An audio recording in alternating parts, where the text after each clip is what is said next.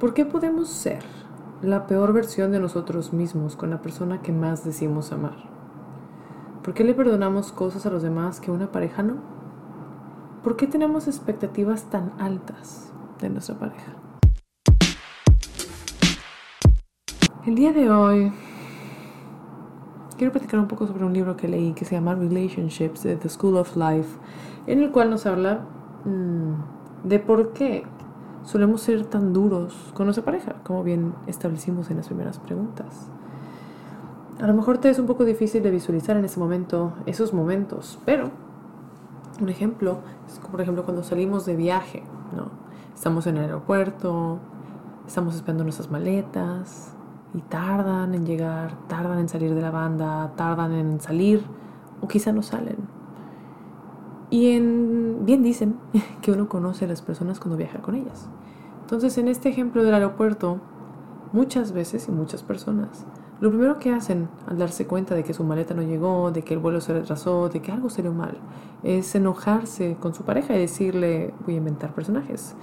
Maldita sea, Juan, siempre nos pasa lo mismo, odio viajar porque todo siempre sale mal, todos somos idiotas, todo, todo está mal. A lo que Juan a lo mejor no sabe qué carajos contestar, porque dice, bueno, pues no es como que yo tenga control de cómo manejan aquí las cosas en el aeropuerto, de del clima, de, la turbulencia en el avión. Y en este caso, la pareja de Juan, ¿por qué hizo esto? ¿Por qué ataca a Juan? Juan, ¿qué tiene que ver con todo esto? En otro ejemplo podría ser en un restaurante, cuando pides algo de comer y que te llega mal, te llega frío, te llega salado, no llega como tú pensabas que iba a llegar y en este caso, Claudia, digamos, le dice a su pareja, no manches, este platillo está asqueroso, no puedo creer que nos van a cobrar lo que nos van a cobrar, no puedo creer que el cliente, que el mesero se atreva a decirme, a traerme, a hacer. ¿Qué tiene que ver la pobre pareja de Claudia con que sus chilaquiles no tengan frijoles? Probablemente nada.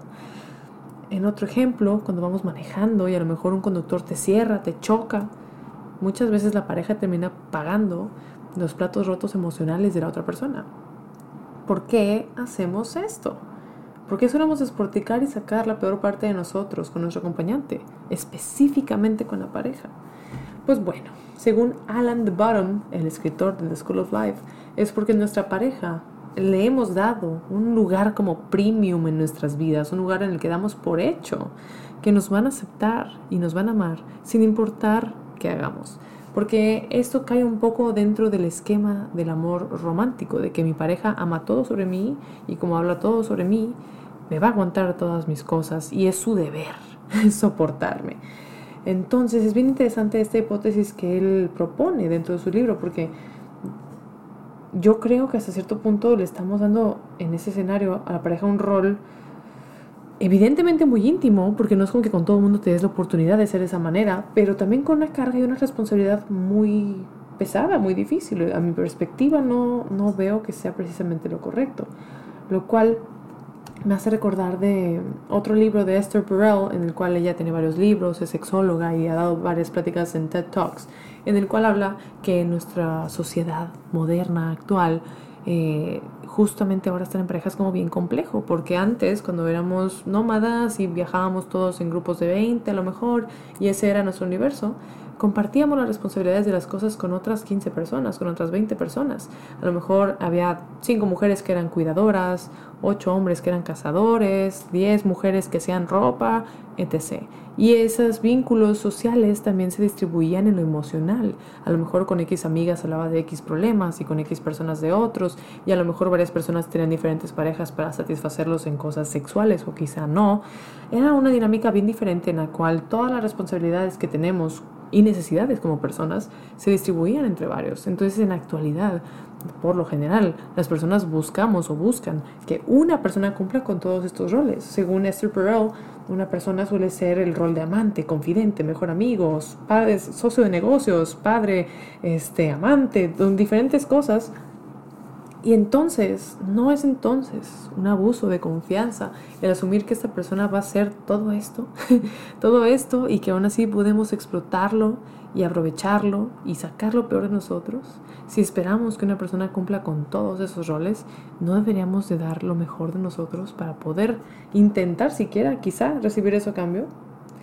Y pues bueno, o sea, realmente creo que es valioso de plantearnos la pregunta de qué tan lógico es esperar que una persona cumpla con todo esto. Pues al final esta pareja este gran privilegio que le hemos dado también es un humano con emociones y con traumas y sensibilidades.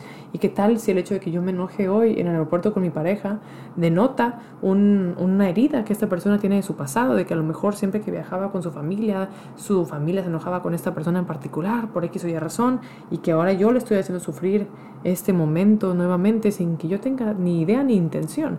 A lo mejor para mí solo fue un desahogo emocional, pero esta persona le acaba de dar en toda su madre.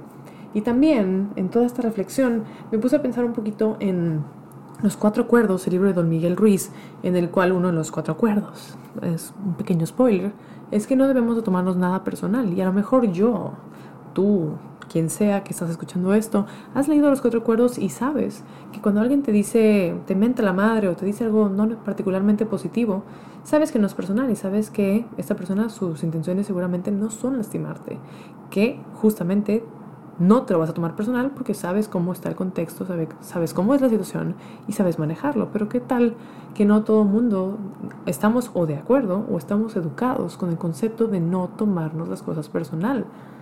Qué complicado, qué complicado porque a lo mejor para ti eh, decir estas cosas no tienen nada de sentido, no tienen nada de personal, no tienen nada de dolor, no tienen nada de culpa y tu pareja pues vaya que se lo ha tomado bastante mal.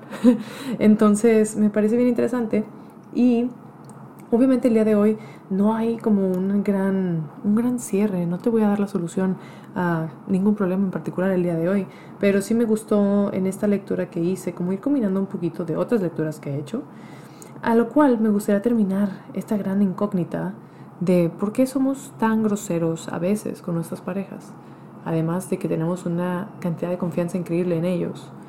También creo que es importante recordar la humanidad las personas que nos rodean y abordar nuestra comunicación con nuestra pareja, por más que la conozcamos o no la conozcamos, como Malcolm Gladwell sugiere en Talking to Strangers, un libro que también es bastante bueno, el cual él sugiere que cuando abordemos conversaciones con completos extraños, lo hagamos desde la empatía y desde el amor.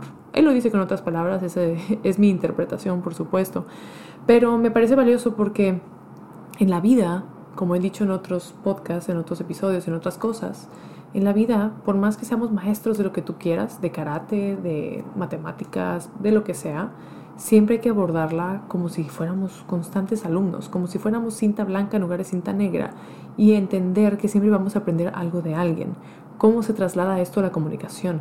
Por más que yo conozca a una persona por 10 años, 5 años, los años que tú consideres que sean muchos, siempre debería yo abordar a esta persona como lo haría como si fuera un completo extraño.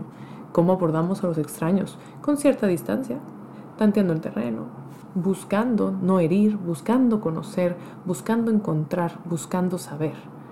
Y cuando damos por hecho que conocemos a otra persona, que conocemos todas sus heridas, que, que ya sabemos todo lo que hay que saber de esa persona, muchas veces pasamos por alto aquellas cosas que nadie puede decir porque inclusive uno no lo sabe de sí mismo.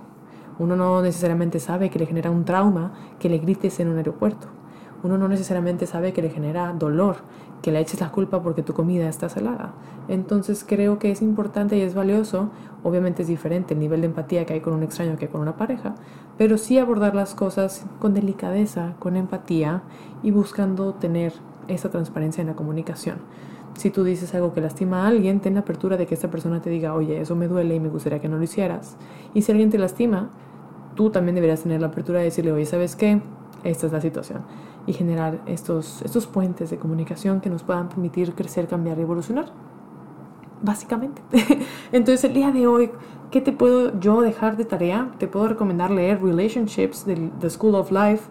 Te puedo recomendar leer Mating in Captivity de Esther Perel. Te puedo recomendar leer Los Cuatro Cuerdos de Don Miguel Ruiz. Y te puedo recomendar leer Talking to Strangers de Malcolm Gladwell, cuatro libros muy buenos que el día de hoy me inspiraron a filosofar esto contigo y que espero que te sirva de algo. Te recomiendo, si tienes pareja o estás X, saliendo con alguna persona, a lo mejor que saques este tema en la mesa, que a lo mejor escuchen este episodio y lo discutan un poco, que lean estos libros y que me digan en mi Instagram, es Carla NVZ, qué opinan, qué piensan, qué sienten, porque creo que es un tópico muy interesante y que me gustaría seguir explorando en diferentes episodios porque este libro de relationships me ha hecho pensar mucho de manera positiva. Entonces nada, eso es por el fabuloso episodio del día de hoy de Inspirarte Podcast. Agradezco profundamente tu presencia aquí y espero verte en siguientes episodios. Bye.